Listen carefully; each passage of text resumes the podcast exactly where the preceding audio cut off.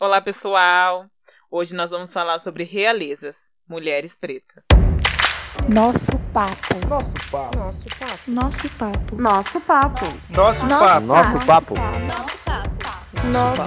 papo. Nosso papo. Nosso, Nosso papo. Nosso papo. Nosso papo. Nosso papo. Nosso papo. Nosso nosso papo. Nosso papo. Nosso papo. Nosso papo.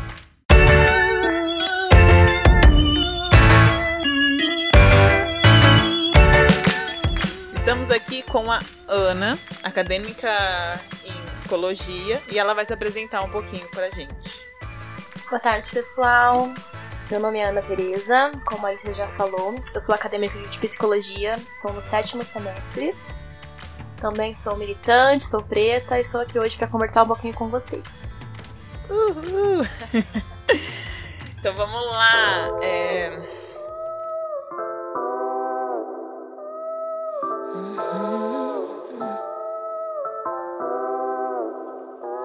Já me perdi, tentando me encontrar. Já foi embora, querendo nem voltar. Penso duas vezes antes de falar. Porque a vida é louca, mano, a vida é louca. Sempre fiquei quieta, agora vou falar. Se você tem boca, aprende a usar. Sei do meu valor e a cotação é dólar. Porque a vida é louca, mano, a vida é louca. Você já se pegou pensando? Será que eu faço parte de uma família real composta de reis e rainhas? Se você é uma pessoa preta, é com muita felicidade que eu comunico a você que certamente você faz parte de uma grande família real.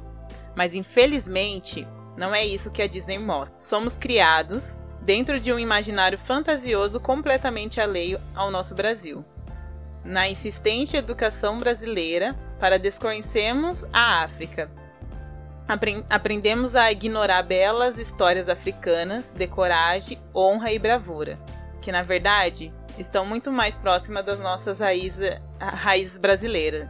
Fechamos os olhos para uma realeza que, inclusive, até hoje está presente no nosso continente africano. Hoje iremos falar de uma grande rainha e líder brasileira, Teresa de Benguela, assim como as outras mulheres pretas um dos nomes esquecido pela história do Brasil, que nos últimos anos, devido à força do movimento das mulheres pretas, visando resgatar a história dessas rainhas, que mudaram a sociedade e, a- e essas mudanças refletem até hoje no- em nossos dias a dia. Vamos conhecer melhor a história dessa rainha. Teresa co- comandou a estrutura política, econômica e administrativa do Quilombo mantendo um sistema de defesa. A Rainha Teresa, como ficou conhecida, comandava o quilombo com uma es- estrutura semelhante à de um parlamento, com a participação de deputados e senadores. A líder governou com firmeza e autoritarismo. O quilombo resistiu até 1770, quando foi destruído pela força de Luiz Pinto da Souza Coutinho, que é importante falar o nome que é o quê? Racista e escra- escravocrata. o quilombo era composto por negros e indígenas. Não só tem registro, não tem registro de como Teresa morreu. Uma versão conta que ela teve a sua cabeça cortada e, e colocada em praça pública e outros acreditam que ela se suicidou depois de ter sido capturada por bandeirantes.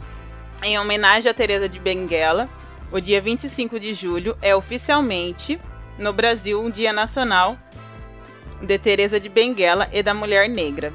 A data comemorativa foi instituída pela lei de número 12.987/2014. É, o que a história de Teresa de de Benguela reflete até hoje, Ana? Bom, é, ouvindo um pouco sobre a história dela e de como ela revolucionou, né? O quilombo, que ela fazia parte, que ela liderou durante um tempo, de como ela foi uma mulher realmente importante, né, para a sociedade que ela estava inserida e de como ela, sendo preta, foi líder e e conseguiu arrumar a casa, né, que foi o termo que usaram. Eu acredito que ela nos dá forças, né, para sermos realmente mulheres pretas empoderadas, que se levantam e que se impõem e que conseguem, apesar do racismo, é, buscar o seu lugar na sociedade, né, buscar o seu lugar dentro de um emprego, né? De realmente levantar sua cabeça, levantar a sua coroa e de seguir em frente. Eu acho que é isso que reflete até hoje, assim, de realmente nos levantar. É um, é um empoderamento, né? A gente olha para trás, inclusive. É, trazendo um pouco para minha realidade, o meu nome é Ana Teresa e durante muito tempo eu não gostava do Teresa. Eu achava que era nome de velha, né? Porque minha avó se chama Teresa. E quando eu ouvi a história dela, a Teresa de Benguela, eu falei, uau, eu quero ser Teresa. Então eu coloquei no Facebook, meu nome é Ana Teresa, porque isso me empoderou, né? Eu entendi como ela foi importante, né, enquanto mulher negra. E isso é, nos representa, então é isso, isso que reflete na minha vida e eu acho que das demais mulheres negras também. E para ir mais profundo na história dela, o, o esposo, né, marido a quem ela viveu por algum tempo, que liderava, né, o, ele que cuidava de tudo, mas a, o que marcou mais foi a revolução que ela fez. É, ela foi contra, ela comprava armas, ela criava suas próprias armas, ela junto com o, o, o quilombo, né, e ela resistiu até o fim. E às vezes a gente para assim e fica pensando, ah, eu, eu, eu tô cansada de resistir, tô cansada de resistir, mas, cara, é necessário. Eu não queria que fosse necessário, mas infelizmente é necessário resistir para que nós, pessoas que vão vir depois de nós é, apenas exista, né? Como é, qualquer pessoa aí com os privilégios que tem. É, por lei, é obrigatório ensinar sobre a história africana nas escolas. Essa educação poderia ajudar meninas pretas a se enxergarem como rainhas e princesas? Com certeza. Bom, na minha época não tinha isso, né? A gente aprendeu sobre os negros só enquanto escravos mesmo. Então ninguém falou sobre os negros importantes, sobre Teresa, por exemplo, né, que foi ter falado, não foi. E eu acho que aprendendo a história dessas negras que foram tão importantes, né, que revolucionaram, que tem um peso na história, realmente daria um empoderamento, né? É, eu vejo até um tempo eu fiz trabalho social e eu fiz um, fiz um teatro onde era uma princesa. E as menininhas negras me viam enquanto princesa negra e brilhavam os olhos delas, sabe? Elas realmente viam que elas também são bonitas, que elas também podem ser princesas, que elas podem ser rainhas, que elas são importantes, que elas são lindas, né? Elas viam o meu cabelo crespo e falavam, nossa, uma princesa de cor preta e do cabelo crespo. Tipo, isso existe, né? Porque a gente aprendeu vendo a Disney que só são as loiras, né? As brancas, do olho azul, da pele bem clarinha. E não. A gente também pode ser princesa, nós também somos realeza, né? Assim é, como nossos antepassados. E quando a gente fala de educação dentro das escolas, a educação que, que eu recebi estudando em colégio público a minha vida inteira foi. O que eu ouvi falar muito foi de Zumbi do Palmares e Martin Luther King. Nem muito ainda sobre Martin Luther King, porque ele é um revolucionário é, dos Estados Unidos, mas sobre as mulheres, falar sobre a história africana. Eles falam sobre a, a, história do Egito ainda há pouco e ainda embranquece a história do Egito, sendo que a galera lá é tudo preta, gente. Então, é, eu, eu, eu, queria ter essa, esse contato, não só agora por, por buscar, assim, mas a, o, lugar onde eu estava aprendendo, né, sobre outras histórias, como a história europeia, eu também queria aprender sobre a história da, do meu povo, sabe? Era, era isso que eu queria, aprender também que eles foram não só escravizados, mas também foram reis, que eles saíram de lá da terra deles, saíram não, né? Foram tirados da terra deles como reis e rainhas. E eu queria aprender isso. E é isso que eu quero aprender, que as, as crianças aprendam hoje, não só as crianças pretas, mas também as crianças brancas, para que elas possam, né, descobrir a, a riqueza que existe na África, né? É, agora também falando sobre a Disney, você acredita que tem coisas é, que estão sendo mudadas, assim, dentro da, da, da, Disney, porque eu já vi algumas personagens, igual a, a sereia, como que é o nome dela? Ariel. Mas as pessoas brancas ainda estão se, se sentem incomodadas em ver essa, esse espaço sendo ocupado por pessoas pretas. infelizmente, tem pessoas que falam, ah, mas é necessário mesmo trocar a cor da princesinha? Por quê? Esse incômodo dessas pessoas brancas? Você consegue me responder? racismo. racismo velado, né? Não tão velado, aí bem escancarado. E infelizmente é isso, o branco ele sempre foi privilegiado. Então o papel de, de evidência sempre foi dele. Então agora ele vê o negro ocupando esse espaço, ele não quer dividir o lugar, né? O lugar é dele por direito, né? Por direito, entre aspas. E ele quer ocupar esse espaço, então quando ele vê um preto ascendendo, né, ele vai tentar derrubar. Então aí vem com essa história, ai, não é racismo, é que, ai, pra que mudar a cor da princesa? Mas na verdade, não é ficção, então ela não tem cor, ela não existe, né? Ela foi uma história inventada. Então ela pode ser a cor que for, ela pode ser de qualquer forma. E eu acho importante a gente realmente ganhar esse espaço, né? Eu acho muito legal o que tem acontecido. Claro que a gente sabe que por um lado não é só, ai, que legal, o preto está tendo espaço. Por um lado também é uma questão comercial, para tentar vender, porque eles estão aprendendo, né, que os negros são maioria, então vamos vender para esse povo. consumir Exatamente. vai vir desse povo. Uhum. E a minha riqueza vai vir desse povo, Exatamente. como é no Brasil há anos, gente. É uma visão de lucro, né? Mas mesmo assim a gente está ganhando espaço, é isso que importa, né? A gente vai se impor e vai ocupar as cabeças aí. A gente deixa eles criar os espaços, colocar a gente lá e começa a Exatamente. consumir de pessoas pretas, fica a dica. Exatamente. é bem isso. E você, Ana, como psicóloga, você se forma esse ano, ano que Ano vem? que vem. Ano que vem. Como você se vê nesse espaço? Porque a gente sabe que não existe muito. Uhum. é, muitas psicólogas negras. Eu, com- é, quando eu fui buscar fazer terapia, é, eu tive uma dificuldade de encontrar. Falando, gente, eu quero fazer terapia com pessoa, com uma mulher preta ou com um homem preto, para Uhum. que eu possa falar sobre as minhas dores é, relacionadas, ligadas ao racismo, né? E foi difícil, mas eu achei.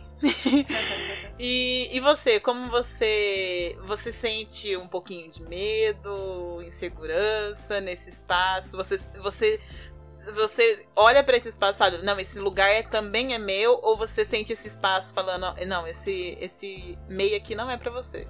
O meio acadêmico também, que foi muito negado pra gente, né? Sim. Bom, vamos por partes então. Em relação à, à faculdade, né? Eu estudo em faculdade privada. Então eu entrei na faculdade e percebi que eu era uma das únicas pretas, né? Nós temos um evento que é o Psicom, que acontece na faculdade, que é em relação à consciência negra. E como é difícil a gente juntar pessoas pretas para participar desse evento. Não tem. E aqueles que estão na faculdade não querem participar, eles não querem aparecer, né? Também tem a questão do embranquecimento. Então é muito complicado estar no espaço assim. Porque a gente, a gente olha e fala que legal, eu estou aqui, eu cheguei aqui onde muitos como eu não chegam, né? Como meu pai, por exemplo, não chegou, infelizmente. Mas ao mesmo tempo que é uau, eu cheguei, é nossa, cheguei, mas cheguei sozinha. Eu olho ao redor e não me vejo. Então é. É, é complicado, né? A gente vê o olhar de racismo, enfrento muito isso na minha sala de aula, com professores, com outros colegas. Às vezes, quando é, tem algo que sou chamada pra fazer ou algo que eu me destaco, já vem aquele olhar de inveja, tipo, ai, por que a preta tá, tá aparecendo, né? Inclusive já usaram esse termo. É, já me chamaram de princesinha do Psicom, porque eu fazia tudo no Psicom, porque eu sou negra. Então falaram, nossa, olha lá a princesa, a Miss Psicom, sabe? Então um olhar de realmente de, né? Ela tá aparecendo por quê, né? Se ela é preta. Então isso acontece muito e a gente tem que lutar contra, realmente se impor, né? E na psicologia não é diferente. Então, realmente, como você falou, não tem muitas psicólogas pretas, psicólogos pretos. São poucos que estão aí, né, já trabalhando no mercado. Mas eu aprendi, né, com a terapia, inclusive eu faço, faço terapia. eu aprendi a ocupar meu espaço e aprendi que aquele lugar ali é meu. Se eu cheguei ali, é o meu espaço e acabou. Então ninguém me tirar dali. É realmente me impor, levantar minha cabeça e dar de dedo na cara das pessoas mesmo, porque muitos vêm tentar me derrubar, mas eu não vou cair.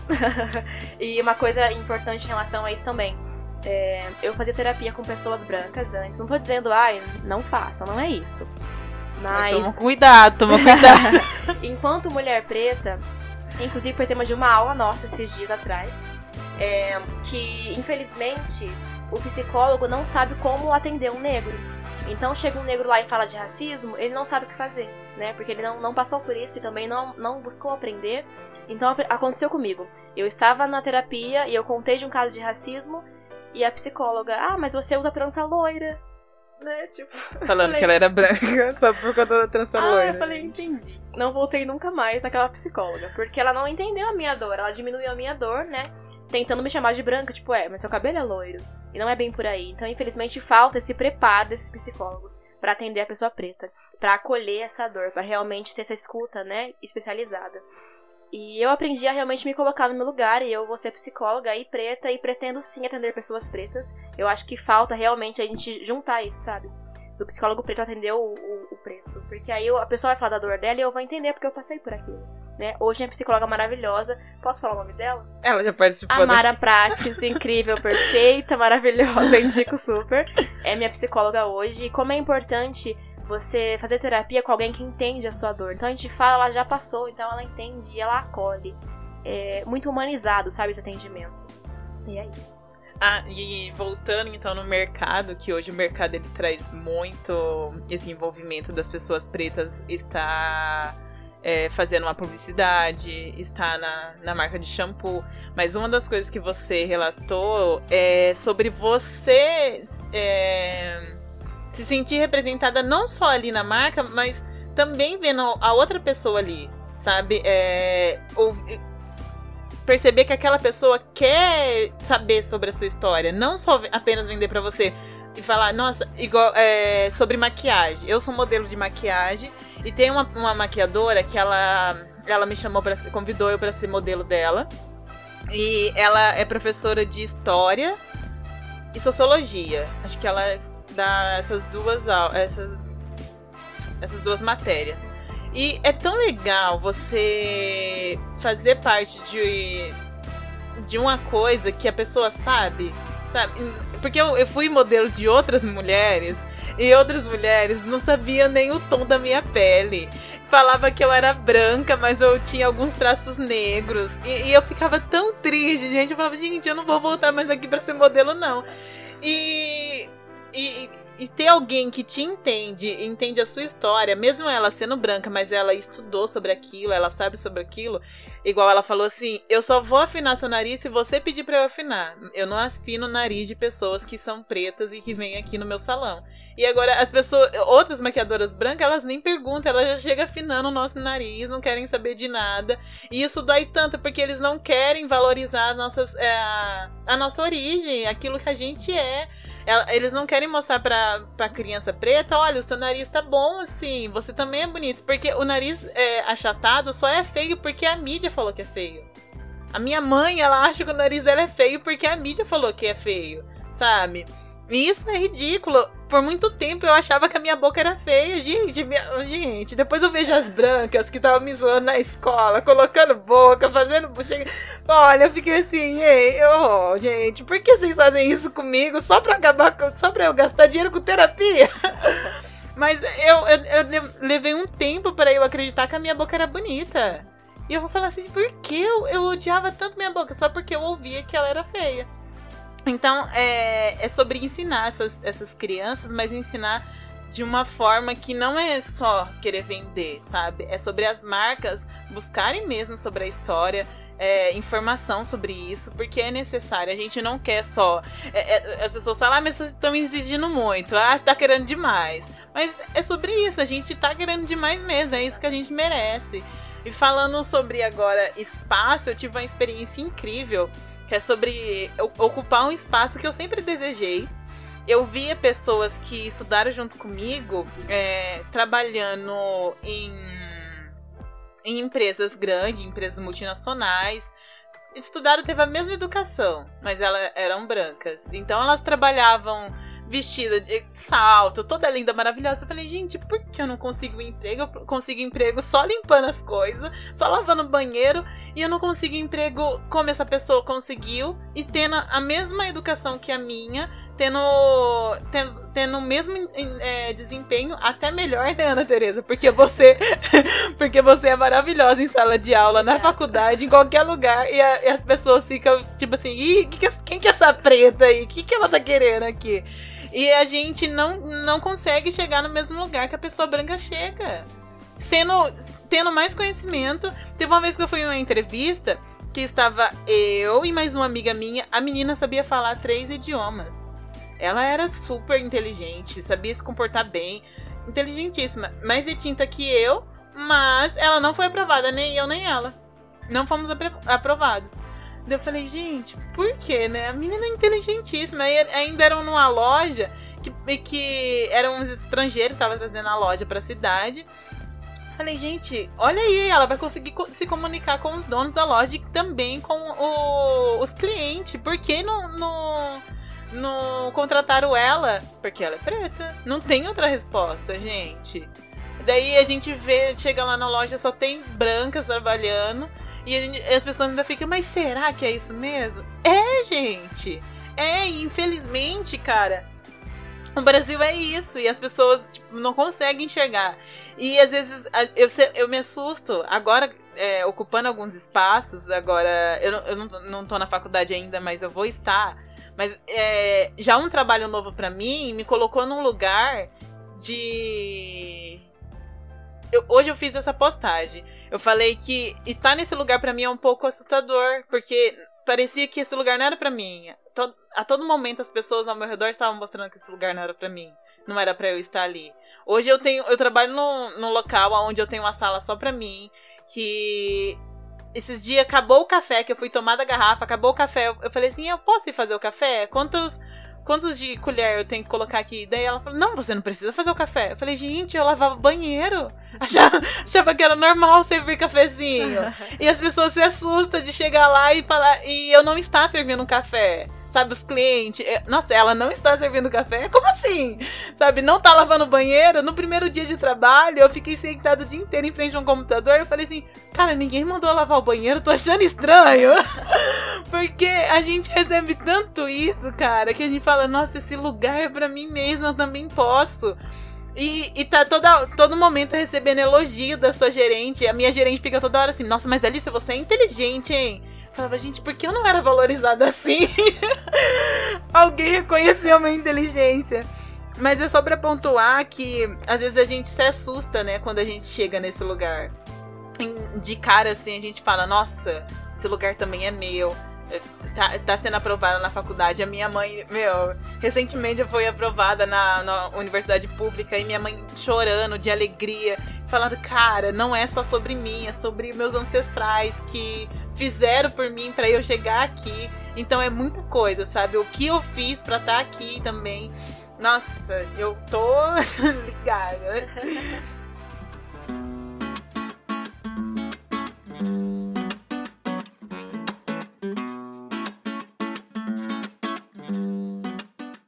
Não é legal resistir a todo momento. É necessário existir.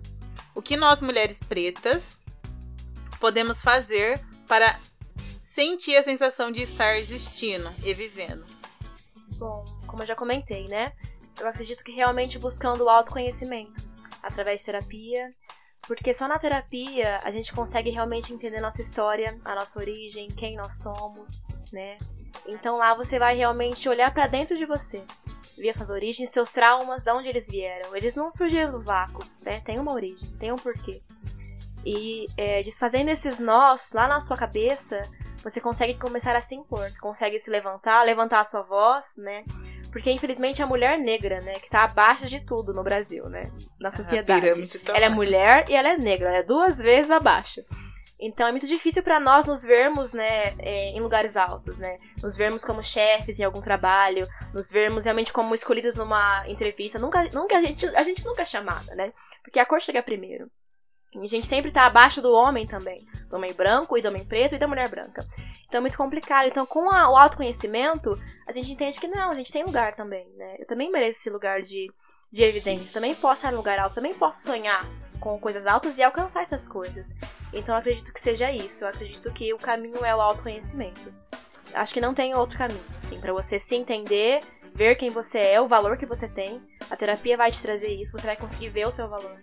Você também tem valor. Você não é só aquela neguinha feia lá, né, do cabelo ruim e que não sabe fazer nada. Eu tava numa conversa com um amigo ontem, eu até deixei ele falando sozinho. Porque a gente tava conversando tal, ele é bem macho escroto, mas é meu amigo, né?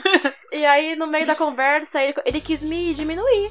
Eu fiz uma pergunta pra ele sobre a distância de uma cidade para outra, e ele, nossa, mas você é meio burra, né? Porque é completamente diferente uma coisa da outra, e não era. Tô fazendo geografia, falei, gente. Ele é você é meio ruim em geografia, né? Nossa. Eu falei, ó, escuta aqui, querido. Primeiro que você abaixa sua bola aí, porque eu não sou ruim em geografia. Eu sempre fui bem em geografia, sabe? Então eu vi nele o quê? Realmente um olhar machista e racista. Ele quis ali me diminuir, me colocar no lugar de mulher preta, né?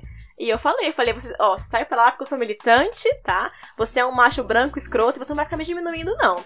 E ele, ai, não quis te ofender, mas se eu se ofender, o problema é seu. Eu falei, não, o problema é meu, caramba. Não é, o problema é meu, não, porque eu até falei pra ele uma frase que eu uso muito. Se você ofende uma pessoa, se você bate uma pessoa e ela fala, ai, doeu, você não vai falar, ah, eu acho que não doeu. Não, doeu, ela te disse que doeu. Então doeu. Se desculpe e evolua. Não tem que debater, ai, não doeu, não doeu em mim. Claro, o opressor não sente, quem sente é a vítima que apanhou. Sim. Então eu falei, então você dobre a sua língua e você pega esse seu comentário que você fez aí, guarde para você, né, e evolua. E aí ele, ai, nossa, desculpa. E eu deixei ele falando sozinho, porque não tem mais paciência, sabe? Então eu acho que é bem isso. A mulher preta no Brasil não tem paciência mais. Então a gente quer existir, a gente não quer só ficar resistindo. Cansa, sabe? A gente quer um emprego e aí não, não consegue, né? Porque é preta. E é preterida no relacionamento, e, em todas as áreas. E a gente quer realmente existir, a gente não quer só ficar ensinando pro branco por que, que ele ensina racista. Ó, oh, isso doeu, ai, por quê? Procura no Google, vai ler de Jamila, vai ler autores pretos, sabe? A gente não quer mais ficar ensinando as pessoas a não ser racistas. Acho que isso é muito, é muito chato, né? A gente tem que ficar tentando ali não ser chamada de bandido numa loja, né? Porque se a gente entrou na loja, a pessoa já acha que a gente é o bandido, que a gente vai roubar. Como isso acontece, né? O segurança te segue dentro da loja. Então acho que é, é bem isso, sabe? De conseguir o nosso espaço. Não só para esse lado que as pessoas já nos levam, né? A mulher preta, então, ela é bandida, né? E ela não tem valor, e ela é burra, né? Ela não. Como? Ela é, ela é preta, o lugar dela é o quê? Limpando Sim, às vezes chão. as pessoas ela fala, nossa, mas você é ela se assusta com a Uhum. inteligência da mulher. Nossa, ela fala preto, bem. não- Não, é uma preta que fala bem, né? Tá errado Uhum. isso. Isso não é elogio, gente. Nossa, como isso me irrita quando uma pessoa. Nossa, você fala bem. E daí? Né? E daí? É muito complicado. É, falando agora, você comentou sobre fazer terapia e se conhecer, mas a gente sabe que o custo da terapia hoje é um pouquinho alto. É, eu não sei muitas tabelas de preço, mas em uma conversa com, com duas psicólogas, elas falaram que tem, tem é, sessão né, de terapia que vai a 300 reais, então pagar isso a cada semana é fora do contexto brasileiro. Com certeza. E ainda mais para mulheres pretas que estão na favela e que não- na maioria das vezes tem que bancar a casa, né? Porque cria filho ou é, não vai querer nem pagar nem 60 reais de terapia para uma, uma filha fazer. E como fica isso? Você, acha, você acredita que o governo tinha que criar um projeto? Ou se tem esse projeto, esse projeto teria que melhorar para que essas mulheres também, crianças e adolescentes, jovens, mulheres pretas, é, tivessem acesso a essa, essa a esse não, não só terapia, sessão de terapia, Sim. mas também acesso a esse autoconhecimento sobre a sua história. Bom, então, o projeto existe, né? O que falta é ele ser sancionado, né? Falta ele ser aceito e colocado em prática. Porque, infelizmente, a gente sabe que o sistema não quer que o, que o preto se autoconheça e que ele busque o lugar dele na sociedade, né? Quanto menos o preto souber de quem ele é e de como ele é importante, do valor que ele tem, melhor pra sociedade. Que ele vai continuar ali querendo só ser o empregado e não vai querer buscar um lugar de autonomia, né? Um lugar de chefia. Mas existem projetos sim. Inclusive, aqui em Apucarana tem locais. Eu posso falar os nomes? Pode. A Casa dos Anjos, ela atende, tem psicologia, é, psicoterapia grátis. Temos também alguns projetos, o Acordar, o Reviver, atendem em paróquias e também são grátis e tem os valores sociais. Valores sociais são valores mais acessíveis à comunidade, né? Então, o que acontece? Você vai lá, você liga ou você vai pessoalmente, conversa com o psicólogo e ele vai negociar com você um valor que você possa pagar. Então é importante que a comunidade busque esses lugares. Eu também sei que em algumas UBS já estão é, com atendimento psicológico. Claro que é mais difícil, né? Mais burocrático, tem uma fila de espera, mas custa tentar. Né? Até que esse projeto de que realmente haja psicologia grátis, né? Data pelo Estado aconteça e venha realmente a psicoterapia, inclusive, falei errado. Que venha a acontecer, dá pra gente tentando sim essas, essas brechas aí, né? Procurar esses lugares, é, a Casa dos Anjos, né? Esses, esses nomes que eu falei. A FAP também tem a clínica de psicologia, que o atendimento é gratuito, você pode procurar. Legal. Você vai ser muito bem atendido, né? Aquela, você bem lendo meu peixe aqui. Mas é muito importante que você busque esse autoconhecimento, tá? Não fica aí presa na sua cabecinha aí achando que você não tem valor. E claro, também o Google tá aí, gente. Vai ler, vai ler autores pretos, vai se conhecer, vai conhecer a sua história. Ver sobre o Egito é muito legal, como a Alicia comentou. Uhum. É muito bacana porque você fala, uau, eles eram pretos. E olha como eles eram inteligentes. Criaram uma maquiagem. E a agricultura deles era maravilhosa, né? Eles se desenvolveram de uma forma assim riquíssima e eram todos pretos. Então a história, infelizmente, embranqueceu essas pessoas, né? Assim como embranqueceu o Carlos Drummond de Andrade, ou é o Machado de Assis. Agora eu não sei, pra poder Machado de falar. Assis, Isso. Machado. Ele foi. A gente via ele branco nos livros de história. E ele era negro. Então, infelizmente, a sociedade, ela quer dizer pra nós que só quem é inteligente pode chegar a algum lugar é o branco, o preto não. Mas E é quando verdade. você chega, eles querem te embranquecer, de alguma forma. Exatamente, No seu jeito de andar. Não, mas você não pode ouvir essa música, porque essa música é do gueto. Sim. E a gente já coloca isso aqui. Fecha a rua lá no Exatamente. gueto. Esse preconceito com funk, com rap, né? Que tem uma raiz preta. Então Uhum. isso existe muito. A gente sabe que não é só. Ah, é porque é muito imoral essa música. Não, é racismo, né? Porque veio do preto. Né? A, a cultura, tudo que é afro, as pessoas já, já querem Uhum. barrar. Ai, meu Deus, isso aí é do capeta, isso aí tá errado. Então essa cultura, é- ela é muito racista, né? Escravocrata, e isso tem que mudar, né? Senão a gente vai tacar fogo em todo mundo. Até que mude. É, hoje, a gama de ficar rico vem de pessoas brancas. De ficar rico, mudar de vida, vem de pessoas brancas. Como vocês veem a, a ascensão de, pessoa, de mulher preta? Vocês acham que está conseguindo ou tem chão? Bom, eu acho que a gente tá chegando lá, né? Eu gosto muito de, é, de seguir no Instagram e Facebook mulheres negras que chegaram lá, né? Que são chefias, que são donas de empresa, né? Que fizeram o seu espaço, estão fazendo o seu nome. Eu acho que realmente, principalmente no Brasil, é muito mais difícil, né? Porque a gente vê nos Estados Unidos que as mulheres pretas estão lá, né? A gente vê nos filmes. Elas, elas são ricas e, né, tem carrões e são maravilhosas. Aqui é mais difícil, mas eu creio que a gente tá ganhando nosso espaço, né? A gente começou a, a ocupar os lugares nas universidades, então a gente tá estudando, a gente tá buscando conhecimento e tá ganhando sim esse local. E o que eu acho mais interessante é que quando uma preta chegou lá, ela dá o espaço pra outra, né? Então, numa entrevista, a, a preta que tá lá querendo chegar também vai ser escolhida, né? Não vai ser olhada como, ah, uma preta não vai entrar aqui, não. Então, a preta tá lá dentro, ela vai, vai colocar Uhum. preta lá dentro também. Então, acho que a gente tá ocupando nosso espaço sim com muita dificuldade, então é isso que a, a pessoa perguntou. Tem chão? Tem muito chão ainda. É a passos de formiguinha, mas o importante é a gente não desistir de lutar. Continuar avançando, porque a gente tá, tá conquistando sim nosso espaço e a gente vai chegar lá. Derrubando quem tiver que derrubar, né? Tacando fogo nos racistas, mas nosso local a gente vai conseguir sim. De pretos no topo. Eu acredito, eu concordo com a Ana. E, e também eu, eu acabo buscando mais, assim, olhar para essas mulheres que já chegaram e falar assim, cara, eu também posso. É, contando agora uma, uma experiência que uma pessoa que eu conheço viveu, que ele foi fazer uma entrevista numa multinacional e ele chegou lá, a engenheira da, da entrevista era negra, que foi fazer a entrevista com ele. E ele ficou com vontade de falar: Meu, você tá rica, parabéns! E ele lá, se controlando. Mas é isso, essa sensação que a gente, mano, a pessoa é preta e tá assim, sabe? Eu fico tão feliz porque. A, a gente olha pra tudo isso e ouvir pessoas, nossa, hoje eu já, eu já passei fome, hoje eu tô aqui, sabe? É, traz tanta alegria que gente- eu choro junto com a pessoa, porque a gente, eu, eu choro pensando, eu ainda vou chegar, porque eu almejo chegar. Ih, gente, se não tem chão, a gente cria um chão e vai. E, gente, a gente construiu o Brasil, você acha que fazer um chão vai ser fácil? Vai ser. É isso. Você falou sobre as pessoas querendo embranquecer tudo, ou achar tudo ruim relacionado ao povo preto. Ah, falar sobre religião da, da africana. Religião africana é algo do demônio. Mas daí, se você estudar a história, é a junção do cristianismo com as, as coisas africanas. Eu fico, ué, gente, por que tá me ensinando isso? E daí vem aquela música do Jonga, né? Quem nos obrigou a falar. Quem hoje fala axé nos obrigaram a falar amém. Porque hoje eles querem se apo- apoderar da, daquilo que, que é nosso, né? Vão na praia final do ano, é porque eu sou da Emanjá. Porque eu sinto o mar, a Emanjá é minha mãe. E eles querem se apoderar de tudo que é nosso. E quando eles veem que aquilo é bom, falam, ah, é nosso também. É meu. Então eu.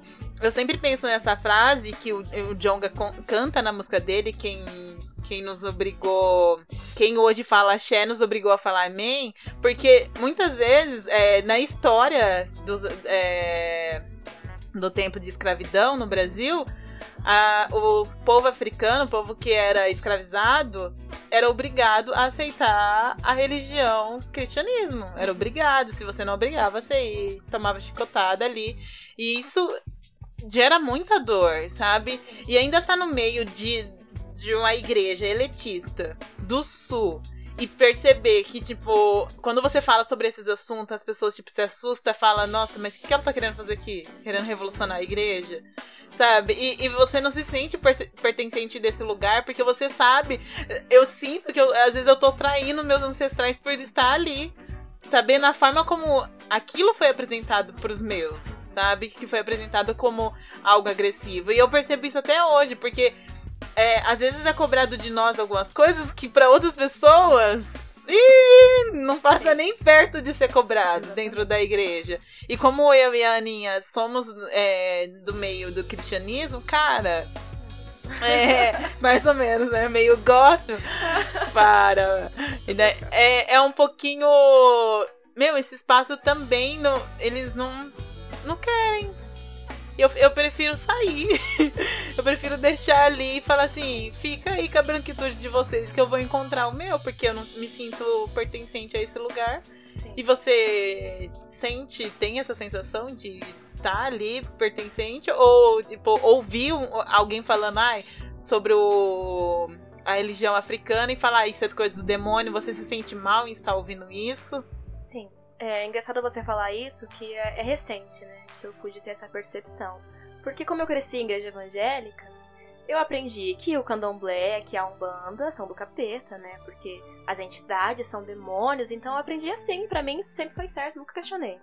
E quando eu comecei a buscar sobre isso e aprender, agora já na fase adulta, né, comecei a ver a origem, né, o porquê que isso existe, da onde que veio essa religião, né, de entender que os pretos lá nos quilombos tinham que criar esses, esses esses é, os bonecos, sabe, para poder cultuar ali, né, meio fingindo que era o cristianismo, né, fazendo santos, mas que não era, era a religião deles para poder cultuar, porque eles chegaram aqui e foram obrigados a ser brancos, né, sendo pretos.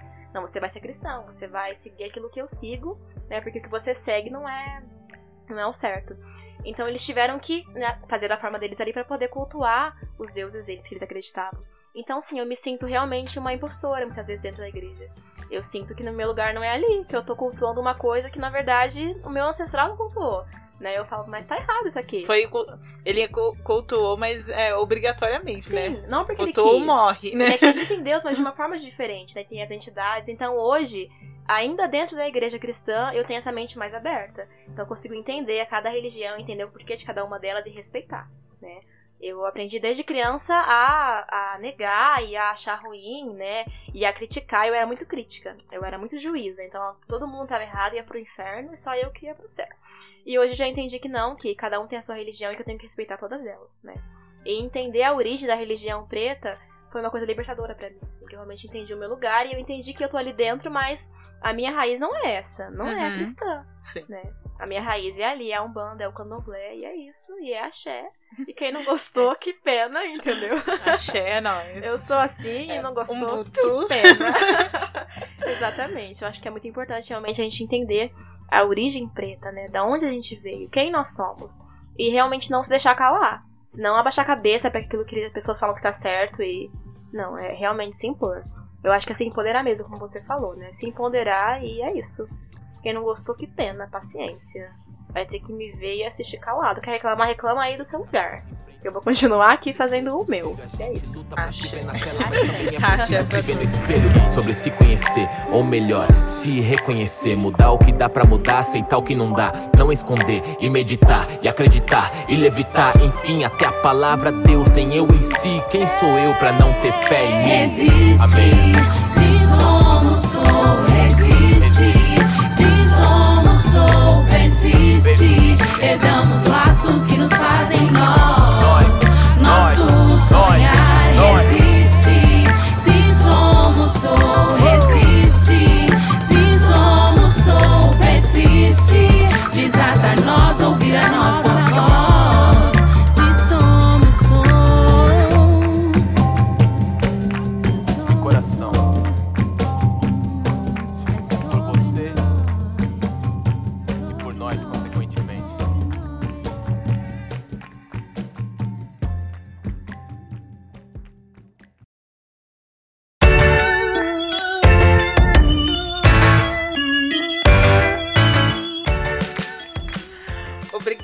Gente.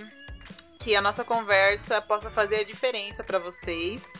Queria agradecer, né, pela oportunidade de estar aqui. É sempre um prazer, tá? É, amo participar.